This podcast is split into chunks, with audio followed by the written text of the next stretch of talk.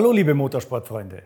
Die Formel 1 hat Winterpause, aber hinter den Kulissen wird natürlich weitergearbeitet. Für uns ist das die Zeit, hinter diese Kulissen zu blicken und die Geschichten dazu zu erzählen. Heute treffen wir uns mit Mario Ilien, dem Mann, dessen Motoren mehr Rennen und mehr Weltmeisterschaften gewonnen haben als Lewis Hamilton und Max Verstappen zusammen.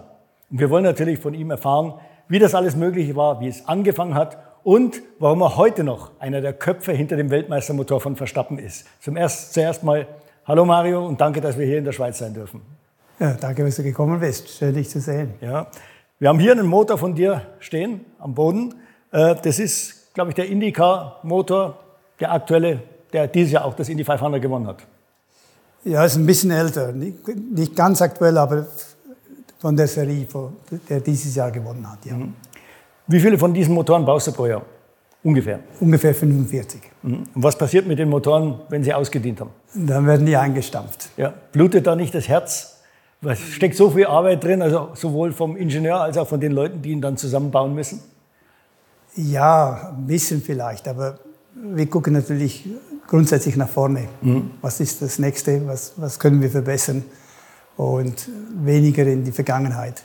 Wir haben zwar ein, einige Exemplare rumstehen, aber die meisten werden eingestampft. Hast du von jedem deiner Motoren wenigstens ein Exemplar irgendwo in einem Museum stehen oder gibt es da Motoren, die du gar nicht mehr hast? Ja, ich habe die meisten nicht mehr. Warum? Ja, die brauchen viel Platz. Ja. Und ich, wie gesagt, ich gucke lieber nach vorne als nach hinten. Ich, ich habe einige Motoren in der Firma, ich habe auch etwas hier. Aber es ist nicht etwas, das ich jetzt da, daran hängen würde. Mhm. Hast du nie daran gedacht, an Fans mal so einen Motor zu verkaufen? Ich kann mir vorstellen, da gibt es viele Leute, die ein bisschen Geld in der Tasche haben, die würden sich sowas gerne ins Wohnzimmer stellen? Vielleicht, ja, aber das haben wir uns eigentlich noch nie überlegt. Okay, dann hören wir uns mal deine Geschichte an, wie du dahin gekommen bist, wo du heute bist. Und ich glaube, wir gehen dann äh, an einen Platz, wo wir ruhig sitzen können. Okay. Ja, Mario, du wirst der Motorenpapst genannt. Eine große Schweizer Zeitschrift bezeichnet dich als der PS-Zauberer aus Chur.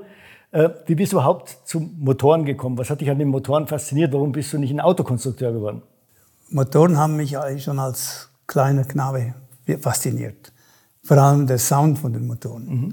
Und meine Brüder und ich und auch Freunde haben dann so kleinere Wettkämpfe gemacht, hinter einer Mauer gelauscht, was da für ein Auto vorbeifährt, was für eine Marke, was für ein Modell, nur schon am Geräusch her.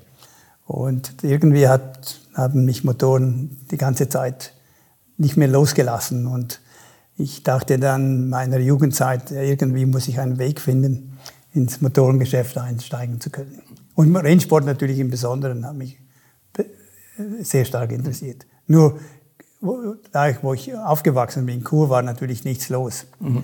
Ich kann mich noch erinnern, als es im Kanton Graubünden noch weniger als 19.000 Fahrzeuge insgesamt gab. also da war ein wenig los. Ja. Und wie hast du dann den Fuß in das Geschäft gebracht? Ich habe dann nach meiner Schulzeit eine Lehre gemacht als Maschinenzeichner in den Emserwerken, also Chemiefirma. Aber das war recht interessant und ich hatte da sicher auch tolle Aufgaben. Ja, ich habe dann Extruder gezeichnet und, und für Anlagenschemas und so weiter. Also, also nicht unbedingt was, was mit dem Auto zu tun hatte. Nebenbei habe ich mir natürlich dann angefangen, Konstruktionen zu machen von Motoren, habe viele Bücher gelesen und bin dann auch zur Überzeugung gekommen, dass nach der Lehre, was ich da einen Weg einschlagen muss, das mich näher an den Rennsport bringt. Und das war dann auch mit ein Grund, dass ich mich entschieden hatte, äh, das Technikum, das Autotechnikum in Biel zu absolvieren. Die Bedingung war, um da antreten zu können, wenn man nicht aus dem Fach kam, dass man ein Jahr im Autogewerbe arbeiten musste. Und das habe ich dann mit, einer, mit einem Aufenthalt in Genf verbunden. Mhm. Ich dachte, wir müssen Französisch lernen und Auto Fachkenntnisse an, anmaßen, wäre vielleicht eine gute Kombination. Ich habe dann 23 Garagen angeschrieben und habe drei Antworten bekommen. Eine Zusage und der Rest Absage. Und wenn das war so im Jahr? Das war 70. Mhm. Und bin dann nach Genf gezogen und habe da gearbeitet. Meine Eltern waren da nicht besonders glücklich darüber, dass ich jetzt nach der Lehre nicht anfange zu arbeiten und mhm. was zu verdienen. Aber ich dachte, na, das ist viel wichtiger, was ich jetzt da mache. Und habe mich da auch entschlossen, was ich da mich allein durchkämpfe, obwohl ich fast nichts verdient hatte. Mhm. Also derzeit hatte ich 320 Franken im Monat und für die Wohnung musste ich 185 bezahlen. Das geht sich schwer aus dann. Und mit dem Rest musste ich irgendwie durchkommen. Das war eher knapp. Und dann habe ich mir noch einen Job gesucht für Samstag, Sonntag. Und ich habe über die Beziehung mit der Garage habe ich den Hans Funder kennengelernt. Bin dann an einem Samstag dahin gefahren und gefragt, ob er für mich Arbeit hätte. Und da sagte er auf Anhieb, ja, im Moment hätte er nichts, aber wenn ich schon hier wäre, könnte ich mal die Garage und die Werkstatt aufräumen und putzen, was ich dann auch gemacht habe. Und ich konnte dann die Wochenende danach wieder dahin und langsam nicht nur die Garage putzen, sondern ich konnte auch Autoteile putzen. Und Funder hat zu der Zeit Formel 2 und Formel 3 Motoren vorbereitet und revidiert. Das waren eigentlich ganz, ganz gute Aufgaben und ich kann mich da gut erinnern es ging Monate, bis er mich bezahlen konnte. Über das Geld haben wir zwar nie, nie gesprochen. Mhm. Und er hat dann eines Tages gesagt, ja, es wäre vielleicht gut, wenn er mir was zahlen würde. Ob ich mit sieben Franken die Stunde zufrieden wäre. Mhm. ja, das passt. Das war natürlich ein, ein recht guter Schub nach oben für die Verhältnisse von damals. Und dann nach einem Jahr Genf hätte ich eigentlich ans Tech gehen sollen. Aber dann kommt der Funder und sagt, äh, Bonnier sucht Leute. Also Joachim Bonnier, ja. Ja, Joachim Bonnier, ja. Und der Heine Mader war Chefmechaniker bei ihm. Mhm. Ob ich nicht Interesse hätte, für die zu arbeiten. Ich sagte, ja, das Technikum kann warten. Mhm. Ein bisschen Rennsport an der, an der Strecke wäre sicher auch eine gute Ausbildung. Und ich bin dann dahin gefahren. Und das war eine tolle Zeit. Dazwischen habe ich dann noch Militär gemacht, das, was man so macht in der Schweiz ab und zu. Und leider ist dann der Bonnier im 72, 72, 72 in Le Mans tödlich verunglückt. Und dann habe ich dann natürlich keine Arbeit mehr gehabt. Inzwischen hatte ich die Aufnahmeprüfung fürs Tech gemacht, aber nachdem ich den Studienplan vom Autotech mir genauer angeguckt habe, habe ich mir entschieden, Maschinenbau zu machen. Mhm. Weil das Autotech bildet mehrheitlich Leute aus, die ins Versicherungswesen oder Garageführung und so weiter, also ins Management gehen. Das hat mich nicht interessiert. Ich wollte konstruieren. Also habe ich da schon mal umgeschwenkt und, und äh, als ich dann zum Funder zurückging, nachdem der Bonnier verunglückte, habe ich ihn gefragt, ob er Arbeit hätte für mich. Sagt er, ja, er hätte einen Franzosen, Fritz Stalder, der möchte, dass er für ihn einen Formel-2-Motor baut. Mhm. Und ich könnte ja zeichnen. Sage ja, habe mich dann auch relativ kurz entschieden, na, ich versuche das. Mhm. Dann haben wir mitten in der Werkstatt neben dem Ofen ein Zeichenbrett aufgestellt und da habe ich angefangen zu konstruieren. Die Basis die wir nutzen, war ein Chrysler 180, also ein 2-Liter-Motor. Ja. Zur damaligen Zeit war die Basis von Formel-2-Motoren auf äh, Serienmotoren aufgebaut. Also der Block kam aus der Serie und der Rest konnte man selber machen. Und wie gesagt, wir, wir nutzen den Chrysler 180, also das waren die Franzosen, also Simke dazu ja. im Hintergrund. Und haben entsprechend auf diesem dieser Basis den Motor aufgebaut. Der hat dann auch funktioniert. Und ich bin dann danach an, ans Maschinenbautechnikum in Biel gefahren. In den Ferien immer wieder nach Genf und habe da weitergearbeitet, weiterentwickelt. Aber dazwischen kam noch der Hans Hermann. Das war ein, ein Motorradfahrer mit Seitenwagengespann. Mhm. Der wollte auch einen Motor. Mhm. Da haben wir noch einen Zweizylinder. Also nicht zu verwechseln mit unserem Hans Hermann, der in der Formel 1 für Mercedes in den 50er Jahren gefahren ist. Das war ein Schweizer Motorradrennfahrer. Ja, Schweizer Motorradrennfahrer. Hm. Nein, Entschuldigung, der hat Hermann Schmidt. Hatte, nein, bin ich mir sicher. Hm. Da müssen wir vielleicht passen. Okay. Da habe ich einen, einen Boxermotor mit zwei Zylindern, 500 Kubik, vier Ventilen, also auch von Grund auf aufgebaut. Aber dem ging dann leider das Geld aus und der Motor war nur in seinem Wohnzimmer als Dekoration schlussendlich. So, und äh, dann richtig eingestiegen bist du ja dann 1979 zu Cosworth. Wie, wie, ich meine, Cosworth war ja nicht irgendwer. Das war die Motorenschmiede schlechthin im Motorsport, der erfolgreichste Formel-1-Motor, den es jemals gab. Wie kommt man als Schweizer, der jetzt noch nicht so bekannt war, du hattest ja damals noch keinen großen Namen, wie kommt man da bei den, zu, zu den Engländern? Wie kriegt man da einen Job? Ja, das war über Umwege. Nach, nach meinem Studium war im Rennsport relativ wenig los. Da, da ja die Ölkrise kam dazwischen und die Teams haben sich alle ein bisschen reduziert. Ich habe dann versucht, dazu mal bei Penske einen Job zu finden, weil der war mit, mit einem Team in der Formel 1. Mhm. Aber die haben mich äh, nicht anstellen wollen. Mhm. Kann sich der Roger da noch heute dran erinnern? Nein, er war nicht dabei. Das, also, war, mhm. das war sein Manager dazu mal, der ja, Heinz, Hofer. Hofer ja. Heinz Hofer. Aber die haben mir eine Absage erteilt. Mhm. Und dann habe ich nicht den Job gefunden, den ich eigentlich mir ausgedacht habe. Ich wollte nicht irgendwas machen. Habe dann meinen Vater gefragt, ob, ob ich in seinem Haus eine Solaranlage bauen könnte für Heizung und Warmwasser. Mhm. Und da sagte er, ja, das würde ihn interessieren. Dann bin ich ein halbes Jahr zu Hause, habe ich diese Anlage gebaut und in der Zwischenzeit dann einen Job bei der Movak in Kreuzlingen gefunden.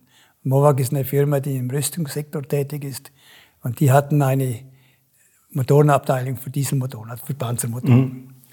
Das war eigentlich eine tolle Zeit. Ich konnte da Versuche machen, entwickeln und hatte viele Freiheiten und Möglichkeiten.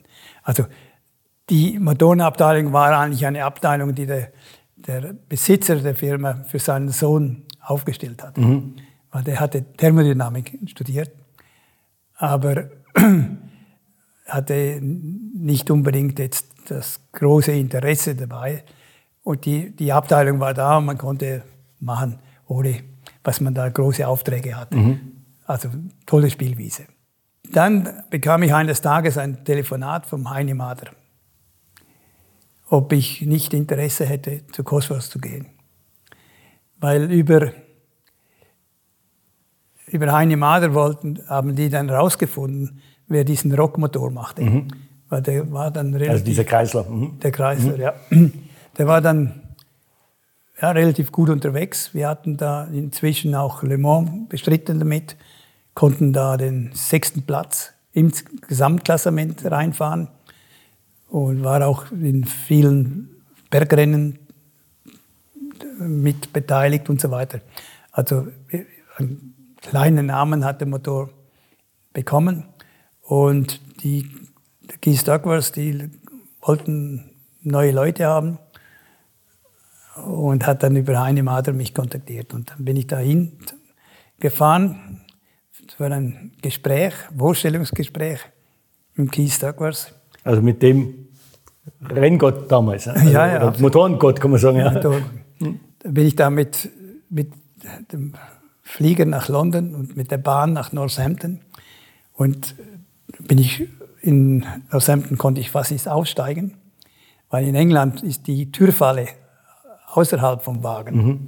Da innen gibt es keine Falle. Ach so. Da muss man zuerst das Fenster öffnen Ach. und dann die, die Falle für die Türe. Da ist mir der Zug fast abgefahren. Ja. Das wäre schon mal ein schlechter Anfang gewesen. Ja. dann bin ich da zu Cosworth und mein Englisch war auch ja, ein bisschen angeschränkt. Und ich dachte, das, ja, das Vorstellungsgespräch, halbe Stunde, Stunde, und dann ist die Sache vorbei. Mhm. Nein, es dauerte den ganzen Tag. Echt? war ich den ganzen Tag beim, beim Kies im Büro.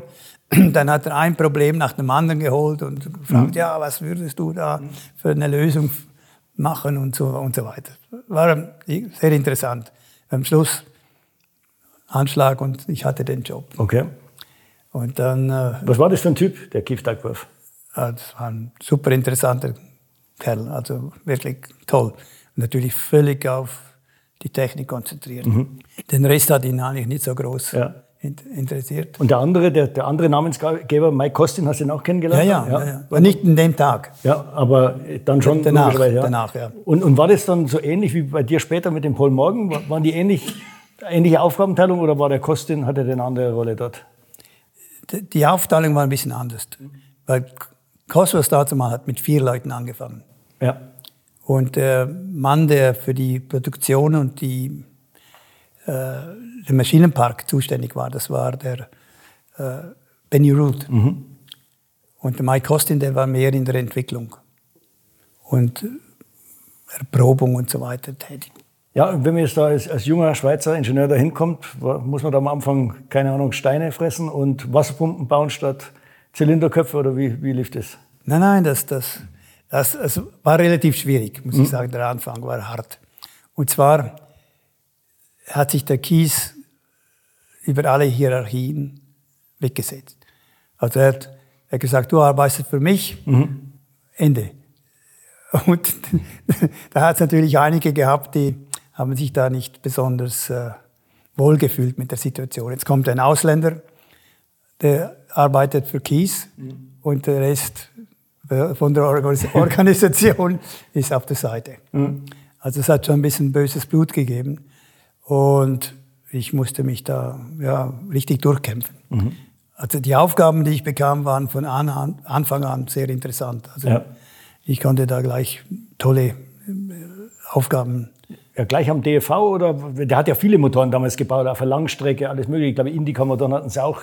Äh, ja, ich, ja, ich war, ich war mit dem DFV beschäftigt und zwar relativ schnell mit dem DFY.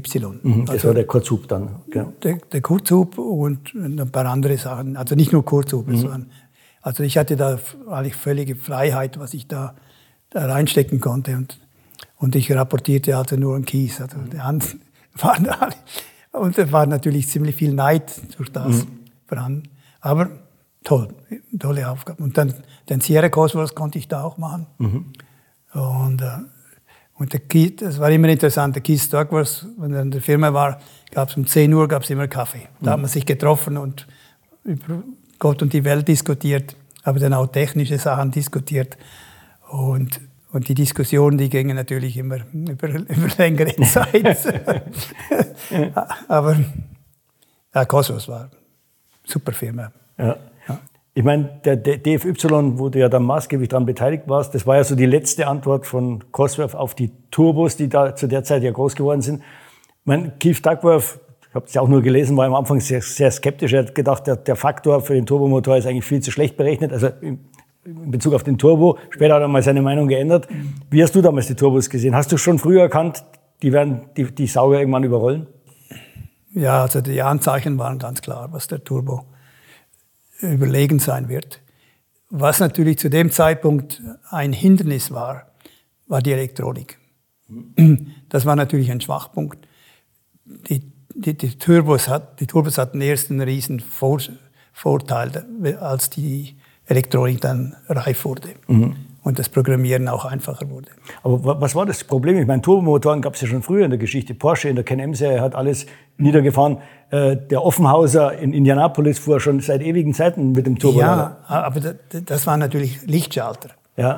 Also Motoren, da war nichts und dann plötzlich alles. Mhm. Also die waren nicht gut fahrbar. Ja. Also das war sicher ein, ein Hindernis für die Turbomotoren von da zumal.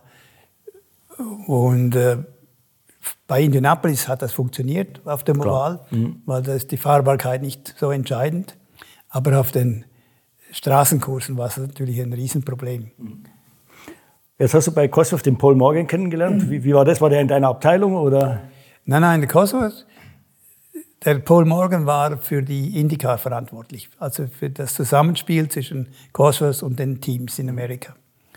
Und er hat die auch betreut. Aber wir haben uns dann, wir waren im gleichen äh, Gebäude, haben uns relativ früh kennengelernt und er hat mich dann, war der erste äh, Engländer oder der erste, der da arbeitet, der mich zu einem Sonntagsmittag eingeladen hat. Mhm.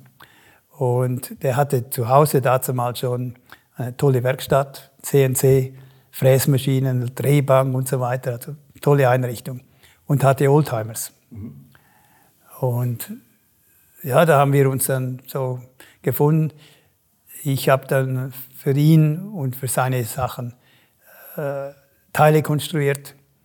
Er hat es gebaut. Mhm. Und, und wir haben so kleinere Projekte nebenan noch gemacht. Unter anderem hatten wir ein Modell vom V1 Triebwerk gebaut, mhm. das bei Cosworth mal auf den Prüfstand laufen lassen, sind die ganzen Werkzeuge von der Wand runtergefallen und alles war schwarz. Ja. Aber von dem her wussten wir eigentlich, ja, wir können zusammenarbeiten. Mhm. Aber warum habt ihr euch dann selbstständig gemacht? Ich meine, Cosworth ist ja, wenn man da einen guten Job hat, verlässt man nicht so einfach. Nein, aber der Keith Douglas wurde natürlich älter, Cosmos wurde verkauft mhm. zu dem Zeitpunkt und verdient hat man auch wenig bei Cosmos. Mhm. Also es war drei, ja, ich glaube 82 oder 83. Ja, der, der Dave Y kam 83 dann. 83, mhm. genau. Und da hatten wir die Katrin, meine jetzige Frau, die war auch schon in England. Wir waren noch nicht verheiratet. Aber wir hatten eigentlich kein Geld, Weihnachten nach Hause zu fahren. Mhm.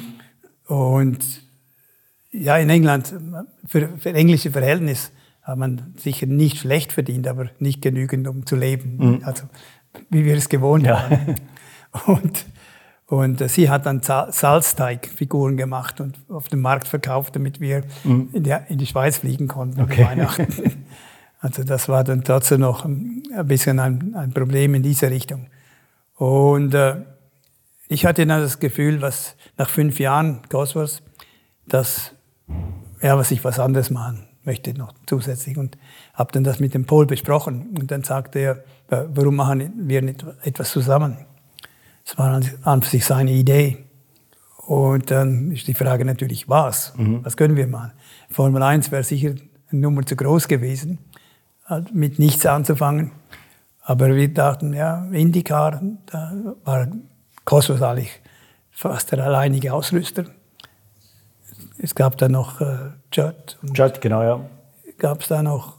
Und, aber wir glaubten, da wäre eine, eine Tür offen für was Neues. Und haben dann Roger Penske angerufen. Warum gerade Roger Penske und auch wieder jetzt fast eine Analogie zu Cosworth, der Größte eigentlich in diesem Sport?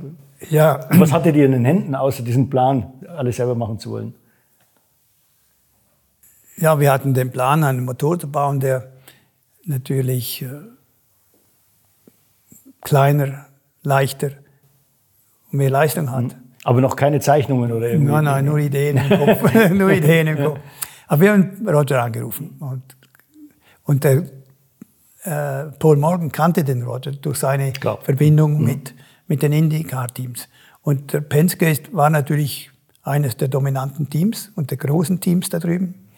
Und da glauben wir, da hätten wir den richtigen Partner, so etwas aufzubauen.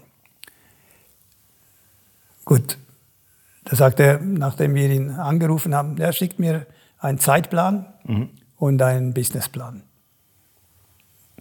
haben wir Businessplan, dreiviertel Seite, auf Hand geschrieben. Wie viel Geld habt ihr da veranschlagt für die Konstruktion des Motors bis zum Bau von? Drei, äh, drei Millionen und ich glaube, es waren drei Millionen und 70.000 Dollar. Mhm. Okay. Aber die Idee war schon dazu mal, haben wir ihm ganz klar gesagt, grüne Wiese, wir bauen alles neu auf. Mhm. Also wir gehen da nicht in eine, einen Hinterhof und fangen da irgendwie an. Und, und, und wie lange, welchen Zeitraum habt ihr dem Folge? Oder 18 Monate. 18. Mhm. 18 Monate, bis der Motor auf dem Prüfstand mhm. läuft. Und dann hat der Roger hat einen Anwalt nach England geschickt und der wollte mit uns einen Vertrag machen. Natürlich einen Knebelvertrag. Mm. ja. Und dann, wie das Zeug das interessiert mich nicht. Mm. Unter diesen Bedingungen, mm. nein. Und in, in der Zwischenzeit, der, der Douglas hat natürlich mitgekriegt, was da was geht. Der Douglas hat mir auch ein Angebot gemacht, dass ich bei Cosmos mhm. ein bisschen die, die Leiter hochkomme. Ja. Und, und Cosmos wollte dann in die Turbo-Ära einsteigen. Ja, genau. Mhm. ja. Dann wollte der, der Penske und der Anwalt, dass wir nach Amerika kommen. So nahe. Unter diesen Bedingungen zahlen wir kein Flugticket, um mhm. nach Amerika zu kommen. Das ist keine Basis. Es ging ein bisschen hin und her. Und dann kommt der Anwalt zurück und sagt, okay, wir zahlen den Flug. Mhm. Kommt rüber. Dann sind der Paul und ich nach New York geflogen und der Roger Penske hat dazu mal in New Jersey gewohnt. Sonntagnachmittag um vier haben wir uns da getroffen laufen bei dem ins Wohnzimmer und sagen, so, was passt dir da nicht? das ist überhaupt nichts passt mir. Ja. Dann hat er das Papier genommen, auf die Seite geschoben und sagt so, was wollt ihr? Mhm. Dann haben wir da unsere Vorstellungen preisgegeben. Der Roger hat eine Bedingung gestellt, dass er von dem Unternehmen 50 Prozent haben wird, mhm. mit der Bedingung, dass er 25 Prozent an einen Hersteller abgibt. Wenn er einen Hersteller findet. Und Paul und ich hatten je 25 Prozent. Aber wir mussten auch Geld finden und in die Firma reinstecken. Das mhm. war auch eine Bedingung. Mhm. Also musste ich und Paul auch auf die Bank mhm. und, und, Geld auftreiben. Echt? also Kredit aufnehmen. Kredit aufnehmen, mhm. damit wir anfangen können. Aber nach zwei Stunden hatten wir eine Basis. Da sagte Roger dem Anwalt so, jetzt anhand von dem schreibst du einen Vertrag mhm. und vorwärts geht's. Mhm. Also, und zuerst war der nur zu zweit, du und der Paul? Ja, nur, nur zu zweit. Wann habt ihr den ersten Angestellten? Im April. Mhm. Wir haben im Januar angefangen mhm. und äh, im April hatten wir zwei, zwei Leute eingestellt. Ja. Und, und die Fabrik, wo, wo war das? Oder? Nichts. Gar nichts? Nein. Bis, bis dahin? Ja. Ich habe zu Hause im Gästezimmer gearbeitet. Mhm. Paul hat zu Hause in seiner Werkstatt gearbeitet. ja. Wir haben ein Stück Land gekauft, also das Land, das in Brixworth ist. Der Paul wusste davon, dass das äh, auf dem Markt war und haben in der Zeit eine Fabrik aufgebaut. Mhm. Also Architekten organisiert. Wir haben im Januar angefangen und im Mai angefangen zu bauen. Mhm. Die Fabrik? Fabrik. Mhm. Also das ging alles relativ ja. zackig voran. Und wie groß war das Team dann am Ende, als der Motor endlich im Prüfstand stand? Hm, da bin ich nicht sicher. Das waren wahrscheinlich um die 20, 25 Leute okay, ja, schon, ja. zu dem Zeitpunkt. Mhm. Und alles finanziert von diesem Businessplan, also was ihr da ja, ja. von diesen drei Millionen nochmal was, ja. Ja, und da kam natürlich GM. Mhm. GM ist dann im Oktober 84 auf, aufgesprungen. Ohne dass der Motor schon auf dem Prüfstand war? Ja, ja. Echt? Ja. Das hat der, der Penske hat dich einfach überzeugt. Das, hat, das hat der Penske eingefädelt, ja. Mhm. Und, so, ja. Und vielleicht muss ich noch sagen, während der Zeit war es dann schwierig, mit Katrin nach England zu kommen, weil ich musste dann jeweils nach London fahren mhm. mit, dem, mit dem Auszug von meinem äh, Bankkonto, um zu beweisen, dass ich sie unterhalten kann, mhm. wenn sie in England ist, also hin und her. ja. Dann haben wir dann geheiratet im mhm. September. Da sagte Penske, ich, ich müsse auf äh, Hochzeitsreise. Ich, sagte, mhm. ich habe keine Zeit. ich sagte, muss sein. Ja. Ich habe die Zeit nicht. Ja, nein, das muss sein.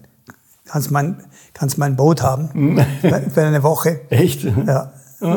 Sind wir dann nach Florida geflogen und sind da eine Woche auf seinem Boot gewesen. Mhm. Und hast du den Zeitplan einhalten können? Ja. Mhm. ja. Trotzdem. Ja. aber, aber das war dann die Zeit während der, der Hochzeitsreise, haben wir den Vertrag mit GM unterschrieben. Mhm.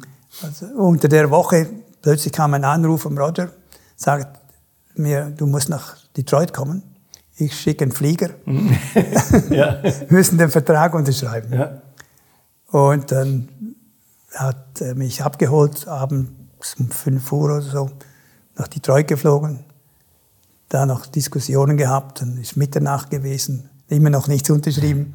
Die Uhren wurden stillgelegt. Und dann morgens um drei ist der Roger aufgestanden und sagt so, das, das, das wird nichts. Mhm. Und dann haben sich die dann bewegt schlussendlich und so kurz nach drei haben wir die Verträge unterschrieben. Und um, morgens um sieben war ich wieder auf dem Boot fürs Frühstück.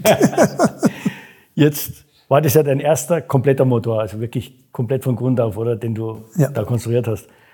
Kannst du mal einem normalen Menschen erzählen, womit fängt man eigentlich an? Das ist so ein komplexes Gebilde, ein Motor. Was ist das erste Detail, was du zeichnest oder konstruierst? Das Erste, was man unbedingt machen muss, ist das Reglement studieren. Mhm.